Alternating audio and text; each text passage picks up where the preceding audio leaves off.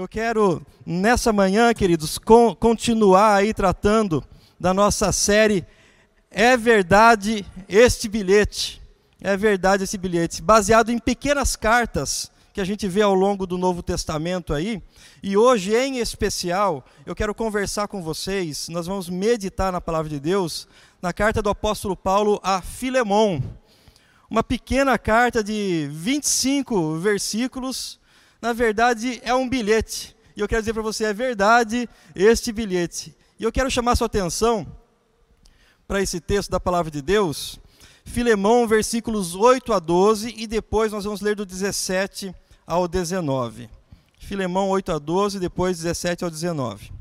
A palavra de Deus, ela nos diz assim: Pois bem, ainda que eu sinta plena liberdade em Cristo para te ordenar o que convém, prefiro, todavia, solicitar em nome do amor, sendo que sou, Paulo, o velho, e agora até prisioneiro de Cristo Jesus. Sim, solicito-te em favor de meu filho Onésimo, que gerei entre algemas. Ele antes te foi inútil, atualmente, porém, é útil a ti e a mim. Eu te envio de volta em pessoa quero dizer, o meu próprio coração. Se, portanto, me consideras companheiro, recebe-o como se fosse a mim mesmo. E se algum dano te fez, ou se te deve alguma coisa, lança tudo em minha conta. Eu, Paulo, de próprio punho, o escrevo, eu pagarei, para não te alegar que também tu me deves até a ti mesmo. Dentro dessa, dessa mensagem, dentro dessa palavra que acabamos de ler, nós vamos meditar nessa fé expressa em amor, a fé expressa em amor, queridos. Foi justamente isso que o apóstolo Paulo fez nesse bilhete. A fé expressa em amor. Eu queria meditar com vocês numa coisinha. Pensa o seguinte: nós temos vivido, queridos, tempos difíceis dias complicados, dias assim tristes. Temos visto aí muitas calamidades, temos visto aí é, pessoas sofrendo. Nos acostumamos a ver tragédias, ao ponto de nossas emoções ficarem até cauterizadas. Parece que a gente sempre vê no, nos jornais, nas mídias, o sofrimento humano tragédias, catástrofes, e isso parece que tem se tornado tão normal, tão, tão comum para nós, ao ponto de, de cauterizar a nossa sensibilidade com a dor do outro, com a vida do outro. Ao ponto da gente olhar muitas vezes só para nós mesmos, ah, eu quero me proteger, eu quero ficar longe disso. Mas é interessante que aí vem então a pandemia. Vem então a pandemia. E com a chegada da pandemia, poderíamos até pensar o seguinte: ah, eu acho que agora, acho que agora o ser humano vai ficar é, mais sensível. Porque afinal de contas, todos estão passando por essa situação. O mundo todo está vivendo essa pandemia. O mundo todo agora está sofrendo, independente de classe social, independente de que país que seja, se seja é, um país desenvolvido, um país subdesenvolvido, de terceiro mundo, seja qual for o caso. Agora o ser humano vai, vai, vai ser mais sensível à dor do outro. Agora parece que algo vai mudar dentro de nós. E aí talvez algumas perguntas surjam, e até algumas pessoas já vieram me perguntar: é, Pastor, você acha que agora você acha que agora o ser humano vai, vai realmente mudar diante de, desse cenário que a gente tem, tem passado? Será que agora o ser humano vai, vai, parece que tomar juízo? Olha, eu quero dizer uma coisa para você. É interessante o que diz aqui o filósofo Luiz Felipe Pondé. Ele trata o seguinte: ó, ambientes de insegurança social muito grande fazem com que pessoas fiquem oportunistas, exploradoras e egoístas. E se formos observar, gente, como a gente tem visto isso? Pensa uma coisa comigo. nesse tempo de pandemia, em que hospitais precisavam comprar respiradores, a gente viu há pouco tempo atrás matérias dizendo sobre superfaturamentos de respiradores artificiais, superfaturamentos de máscaras ou de repente coisas que foram compradas para a área da saúde que nunca chegaram à população. Oportunistas. O ser humano, mesmo no meio da tragédia, parece que é, ele, ele consegue pensar em si mesmo. Mesmo no meio do caos, da aflição, vendo a dor do outro, mesmo assim, ele se torna egoísta, oportunista, explorador. Mas, mas, por outro lado, esse mesmo ser humano é o ser humano que canta uma musiquinha lá do, da banda J Quest, que fala: é preciso amar direito, um amor de qualquer jeito. Amor de dentro para fora, amor que eu desconheço. Quero um amor maior. É isso que a humanidade canta. É isso que a humanidade deseja, anseia. As pessoas são egoístas, oportunistas, exploradoras, mas ao mesmo tempo elas anseiam um amor maior, elas anseiam algo mais. Essa é a humanidade. É, é, é isso que o ser humano deseja, esse amor maior. E nesse bilhete, nessa pequena carta do apóstolo Paulo a Filemão, podemos ver aquilo que a humanidade tanto está carente. Podemos ver aquilo que a humanidade tanto corre atrás e tanto precisa: amar e ser amado. O que a humanidade mais precisa, o que a humanidade mais anseia, a maior carência do ser humano: amar e ser amado. Essa carta, queridos, para Filemão, que o apóstolo Paulo escreve, esse, esse bilhete, esse pequeno bilhete, na verdade é tão pequeno, mas como diz aí, o pessoal fala que os maiores perfumes estão nos menores frascos, está aí talvez um, um grande perfume de amor, uma grande expressão de amor numa pequena carta como essa que o apóstolo Paulo escreveu.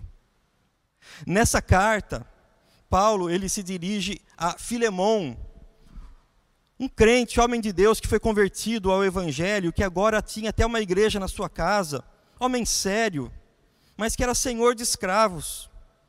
E o que, que acontece? Esse senhor de escravos tinha um escravo chamado Onésimo. Ah, Onésimo, um escravo fujão.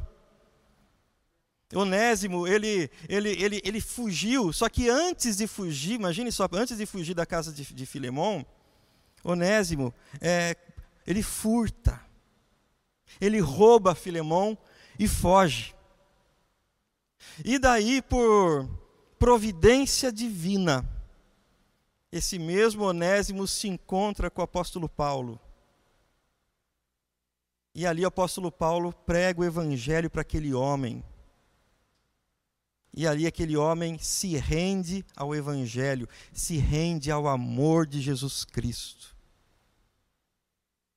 Nesse bilhete, de Paulo para Filemão, Paulo então olha para Onésimo, uma pessoa restaurada, ama esse, esse homem, fala assim: puxa, ele foi alcançado pela graça divina. E então daí fala para Onésimo: Onésimo, agora você vai ter que voltar. Onésimo, você vai ter que voltar para Filemão, porque afinal de contas você fugiu de lá. Você pertence ali a Filemão. Então eu quero que você volte. Só que a preocupação do apóstolo Paulo com Onésimo é que se de repente ele voltasse, normalmente naquela época escravos, fujões que fugiam, e ainda mais quando roubavam ou furtavam seus donos, os seus senhores, eles, eles eram submetidos a uma pena, uma penalidade, porque era crime, era um crime terrível isso. E esse crime, ele estava passivo de talvez duas penas aí. Uma pena talvez mais, mais branda, se a gente pode assim dizer, uma pena mais branda, seria esse escravo receber na testa uma marca com ferro quente, com uma letra F. Fugitivos, dizendo que ele era um escravo fugitivo. Essa era uma pena muito branda. Mas eu creio que para Onésimo o negócio era um pouco pior, porque Onésimo, além de fugir, ele tinha roubado, ele tinha furtado o seu senhor. E para esses casos, a pena era a pena de morte, por crucificação. Por crucificação. E eu fico pensando que o apóstolo Paulo estava olhando ali para Onésimo, ele vai morrer. Ele vai ser condenado na pior, na, na, na, na, na na questão mais branda, talvez na pena mais branda, ele vai receber uma marca com ferro quente na testa. Mas não, ele é meu irmão, ele é meu irmão agora. E Paulo então intercede com todo o seu coração, coloca todo o seu coração, todo o seu carinho nesse bilhete para Filemão. E fala: Filemão, receba, receba Onésimo, não mais agora como escravo, mas receba-o agora como um irmão, como um irmão que ele é. E pensa uma coisa: o próprio Onésimo foi levar esse bilhete para Filemão. Vem então, talvez, aí uma pergunta para nós. Quem era Onésimo? Onésimo era um escravo. E escravo, ah, haviam muitos escravos naquele tempo. Alguns historiadores chegam a dizer que praticamente é, um terço da população era uma população escrava. Alguns chegam a falar não mais de milhares, mas de milhões, talvez, de escravos naquela época. E Onésimo era mais um, mais um daqueles escravos. E, e o escravo, ele, ele não era contado como gente, mas ele era contado como coisa. Ele não tinha o seu valor, ele não tinha o seu valor como pessoa. Mas o escravo tinha um valor comercial. Esse era Onésimo. Então vem a segunda pergunta. Mas o que, que fez o apóstolo Paulo olhar para Onésimo? O que fez para o apóstolo Paulo, servo de Deus, plantador de igrejas, tão conhecido, tão bem visto entre, entre o povo cristão, se interessar por Onésimo. O que fez com que Paulo se importasse tanto com aquele homem, com aquele escravo. Talvez um invisível aí das ruas.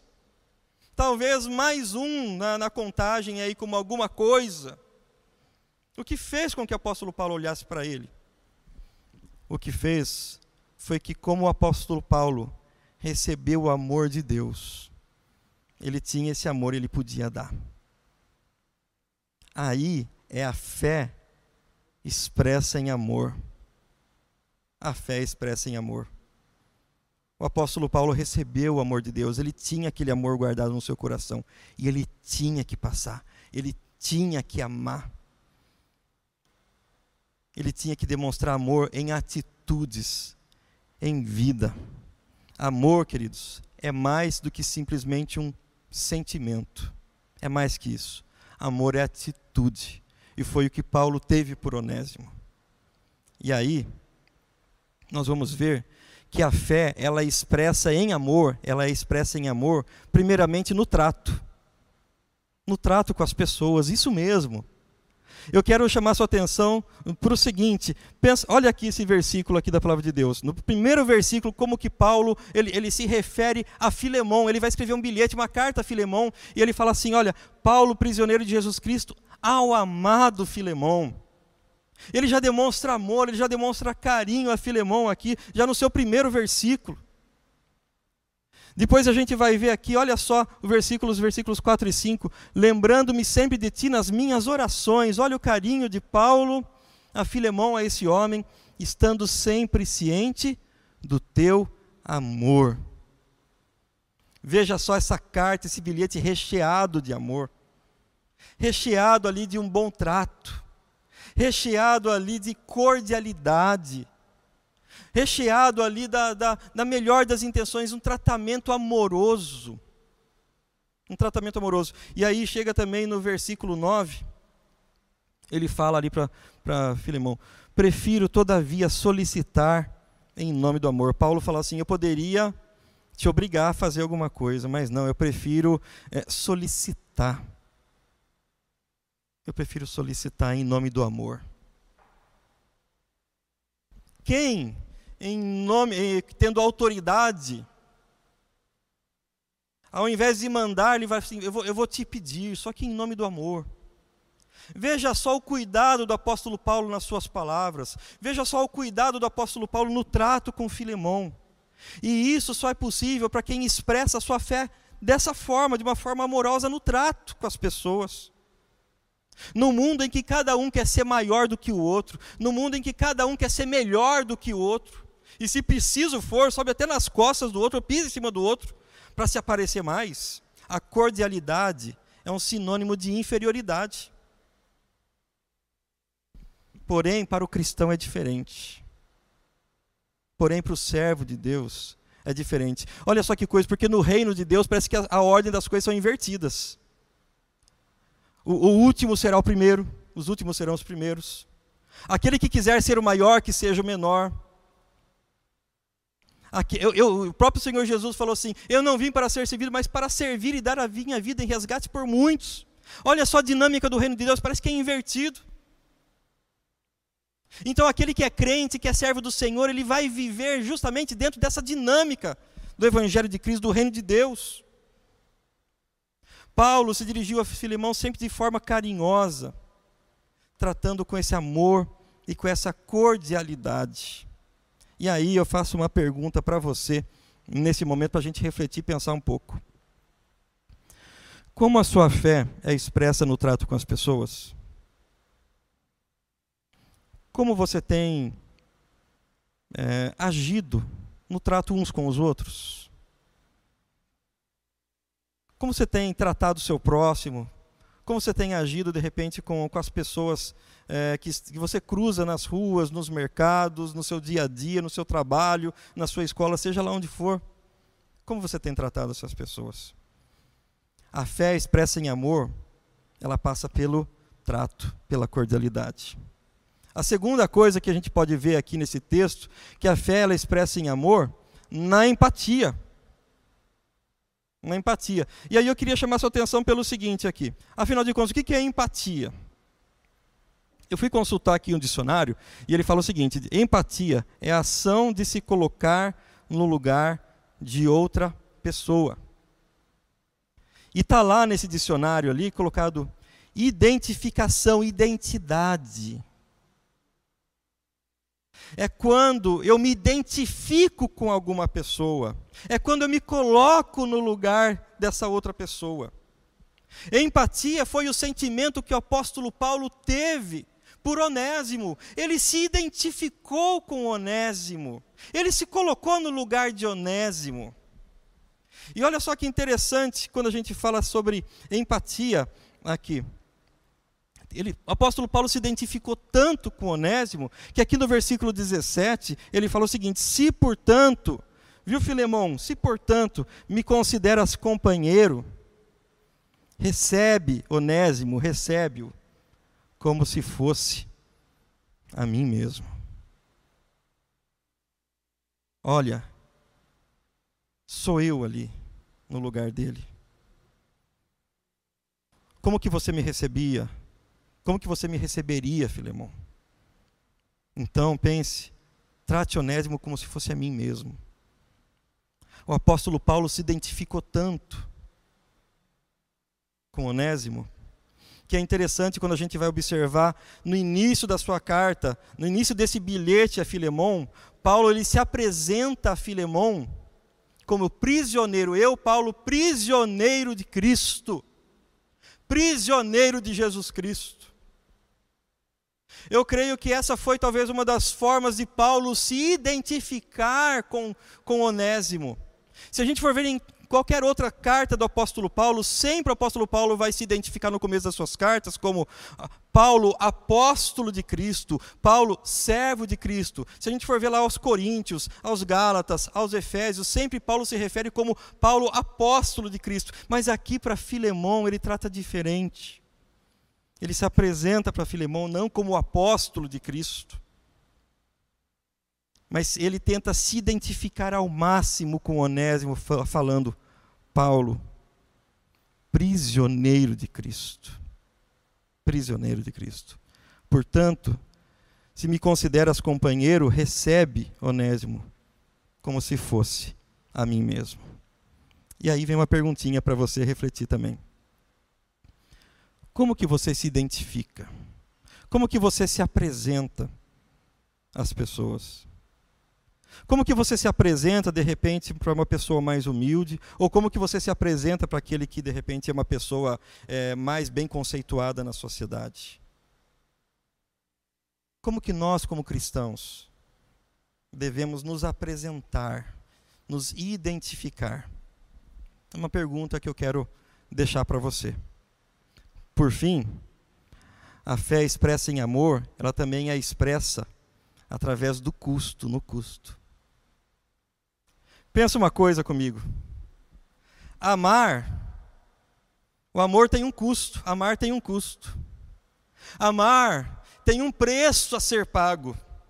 Quando você ama, você está disposto a pagar um preço. Quando você ama alguém, você está disposto a, de repente, pôr, se preciso, a pôr até a mão no bolso. Eu fico, fico pensando no, no, em relação a, a, casais que, que estão namorando ou que estão noivos, já pensando em casar. Me lembro quando era, quando era noivo, quando era noivo.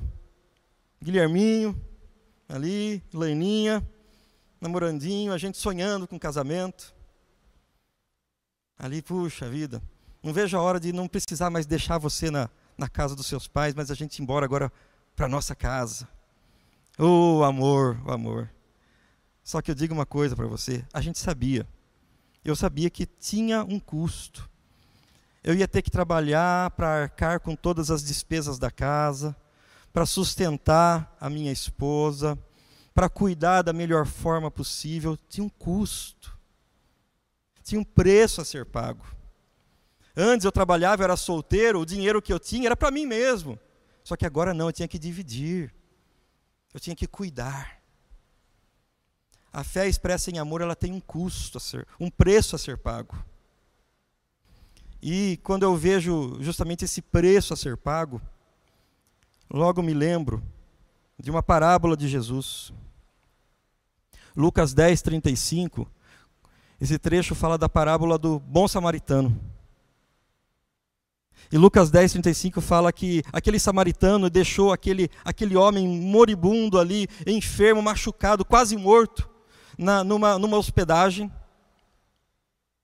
E ele chega e fala: no, no dia seguinte, deu dois denários ao hospedeiro e disse-lhe: Cuide dele. Quando voltar, lhe pagarei todas as despesas que você tiver. Quando eu voltar, eu vou pagar todas as despesas desse homem.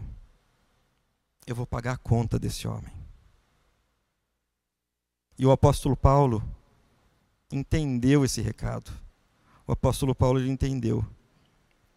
No versículo 18, sua carta ao Filemão, Paulo fala: E se algum dano te fez, se Onésimo te fez algum dano, ou se te deve alguma coisa, lança tudo em minha conta. Tudo que Onésimo te deve, lança na minha conta. Eu vou pagar essa conta. A despesa, o custo, não é mais dele, mas agora é meu. Fé expressa em amor tem um custo. Para a gente amar tem ônus até amizade, quando a gente ama amigos, nós temos ônus, nós temos um custo a pagar. Quantas vezes algum amigo nosso, amigo de verdade, não está bem, e a gente precisa parar tudo, dar um tempo para ele para ouvir, para prestar atenção, chorar junto à sua dor. Quantas vezes o amigo nosso às vezes precisa e a gente vai lá e ajuda em alguma coisa. Sabe o que é isso? Porque é amor. E quem ama, às vezes tem paga conta, tem um custo para tudo isso. Tem um custo. E aí então você pode fazer uma pergunta dentro de tudo isso que a gente está tá conversando aqui. Como é possível? Como é possível viver essa fé expressa em amor? Como que eu posso viver dessa forma, então? E eu respondo da seguinte forma: só é possível porque o amor de Deus nos alcançou. Só é possível viver a fé expressa em amor se um dia nós fomos alcançados por esse amor, pelo amor de Deus. Só é possível amar porque o amor um dia nos alcançou. Nós não geramos amor dentro de nós mesmos. O amor não é gerado pelo meu esforço, mas o amor vem de uma fonte, e a fonte desse amor é o próprio Deus. A palavra de Deus nos diz que Deus é amor, Ele é a fonte de todo amor. Então só é possível expressar a fé em amor se você recebeu, se você foi alvo do amor de Deus. E aí, queridos, só é possível viver essa fé porque esse amor de Deus ele alcançou a mim e você no trato. No trato, no trato de Deus comigo e com você. Olha o que a palavra de Deus nos diz: com amor eterno eu te amei, por isso, com benignidade te atrai. Olha como Deus trata comigo e com você. Outro texto de Oséias, ele falou o seguinte: portanto, agora vou atraí-la, vou levá-la para o deserto e vou falar-lhe com carinho. Outra tradução fala: eu vou tratar, vou falar o seu coração. Olha só o trato de Deus comigo e com você, é, é dessa forma que Deus nos trata. Deus nos trata com amor, por isso eu posso tratar o próximo, o meu irmão, aquele que está afligido com amor. Nós podemos expressar a nossa fé em amor, porque esse trato, nós podemos tratar o próximo com amor, porque nós fomos tratados com amor pelo próprio Deus. Da mesma forma, o próprio Deus nos amou na empatia na empatia. Olha só o que diz Isaías 53, 4. Certamente Ele tomou sobre si as nossas enfermidades e as nossas dores levou sobre si. O Senhor Jesus se colocou no meu lugar, se colocou no seu lugar. E o apóstolo Paulo, entendendo isso, escreve a Filipenses capítulo 2, versículo 7 a si mesmo se esvaziou, assumindo a forma de ser. Ele assumiu. Ele trocou de lugar, ele assumiu, ele veio assumir, se colocar no meu lugar, no seu lugar. Ele assumiu a forma de servo, tornando-se em semelhança de homens. O amor de Deus foi amor de se colocar no nosso lugar, de se colocar no meu lugar e no seu lugar. Por fim, o amor de Deus também se expressa nesse custo que nós falamos. Foi isso que Jesus fez por mim. Ele nos perdoou todas as transgressões e cancelou a escrita de dívida. Ele a removeu, pregando-a na cruz.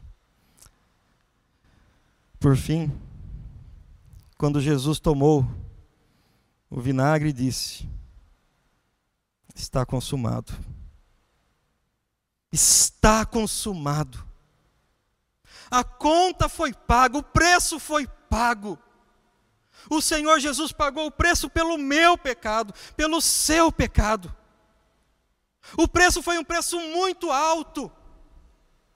Eu não poderia pagar essa conta. Talvez Onésimo não pudesse pagar a sua conta, mas o apóstolo Paulo falou assim: ponha na minha conta, Filemão, ponha na minha conta. E o Senhor Jesus falou assim: ponha a conta do Guilherme, ponha a conta do Arthur, ponha a conta do Fernando, ponha a conta da Márcia, ponha essa conta dele na minha conta. Eu pagarei essa conta. Eu pagarei essa conta. E quando o Senhor Jesus estava lá na cruz, ele bradou: Está consumado. A dívida foi paga. Foi isso que Jesus fez por mim e por você. Martinho Lutero, olhando para a carta a Filemão, ele diz: aceitando-nos por graça, por causa de Cristo que realmente nos representa e assim Deus nos acolhe do fundo do coração, pois todos somos seus onésimos, contanto que creiamos. Nós somos onésimos, mas a nossa conta foi paga. Paulo escreveu esse bilhete com tinta. Eu, Paulo, de próprio punho escrevo: Eu pagarei. Paulo escreveu essa carta com tinta, com seu próprio punho. Porém, Jesus escreveu uma carta de amor com seu próprio sangue, dizendo: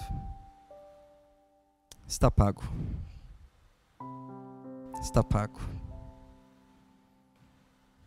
Jesus escreveu uma carta com o sangue dele, dizendo para mim e para você: Sua conta, meu filho, já está paga. Você não é mais escravo, mas te recebo como meu irmão. Diante dessa palavra, diante desse amor demonstrado por Jesus Cristo a mim e a você. Eu quero terminar aqui com um desafio. O próprio apóstolo Paulo falando: Sede meus imitadores, como também eu sou de Cristo. Que possamos expressar a nossa fé com atos de amor. A fé expressa em amor. Deus abençoe a sua vida. Em nome de Jesus.